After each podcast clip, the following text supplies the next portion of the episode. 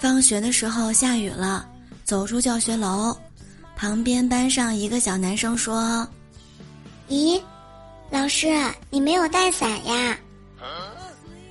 我说：“嗯。”然后他把伞递给我说：“嘿，老师，你用我的伞吧。”我连忙说：“啊，不用了，不用了。”然后他一把将伞塞进了我手里，然后就跑了出去。